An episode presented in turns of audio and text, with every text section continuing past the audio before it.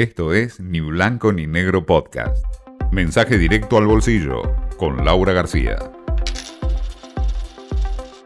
Estamos en la semana del lanzamiento de lo que podríamos llamar el bono segunda ola, ¿no? Esta nueva fase del COVID que obligó a dar marcha atrás por ahora al menos por 15 días. Atado a esto, el presidente decidió dar, como se dio durante la cuarentena, un refuerzo, ¿no? Para quienes más se ven afectados por este nuevo parate. Así que por 15 días se van a cobrar 15 mil pesos extra.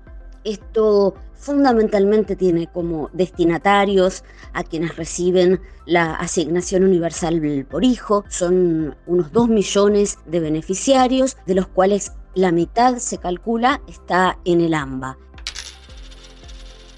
mientras que mm, los que la están remando como pueden empiezan a cobrar el lunes este bono porque tienen documento terminado en cero, otros están mirando el mercado financiero, como ocurre siempre.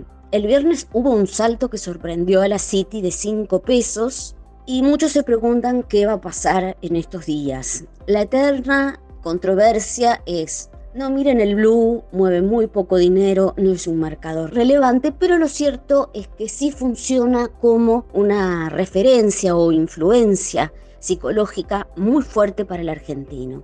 Así que no sería raro que con esta suba repentina, después de tanta calma, muchos digan voy a comprar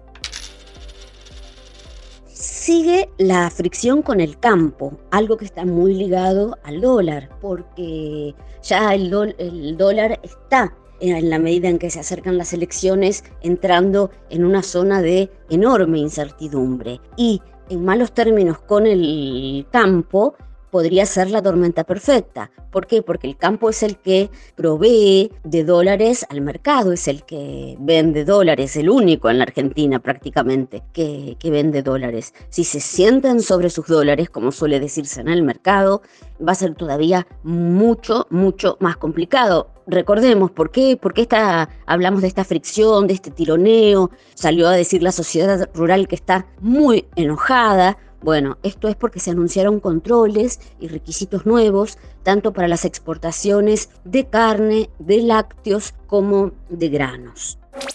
Esto fue Ni Blanco ni Negro Podcast.